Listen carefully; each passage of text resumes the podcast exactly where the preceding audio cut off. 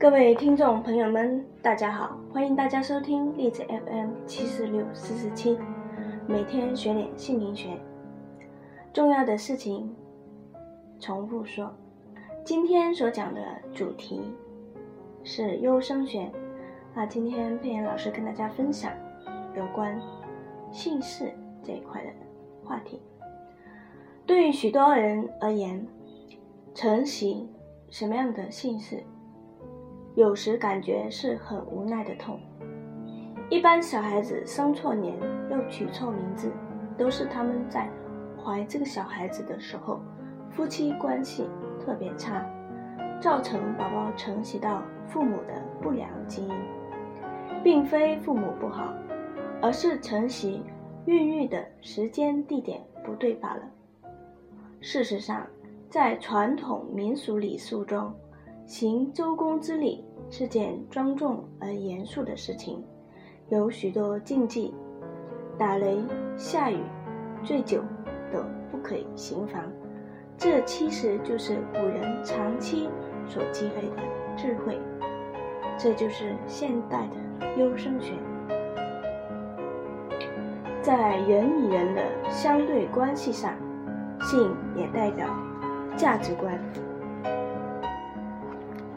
生活理念，对女性而言，丈夫的姓氏与自己的生肖相比对。例如，有一位属狗的女士，嫁给一位姓吕的先生，只有天天哭的份。为什么？狗等于犬，加上吕两个口，就等于哭。果不其然。婚后不但与先生价值观差异大，又跟公婆住在一起，她哀怨又无奈地说：“真是苦不堪言啊！”名字不好，改对名字可以让运势转变；姓氏生错年，要改变就很难了。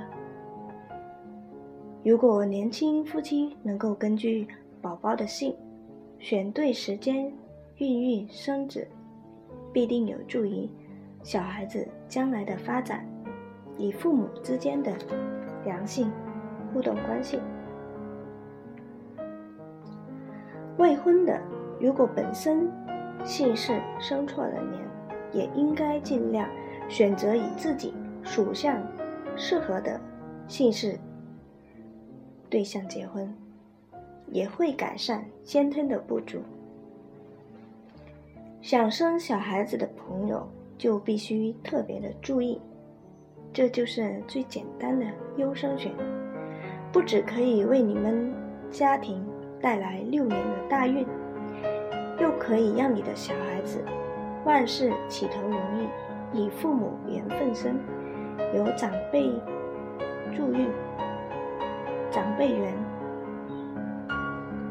小时候学习轻松，成绩又好，考试又很容易过关，脸上笑容常在，不容易有头部或者脸部受伤等疼痛的问题。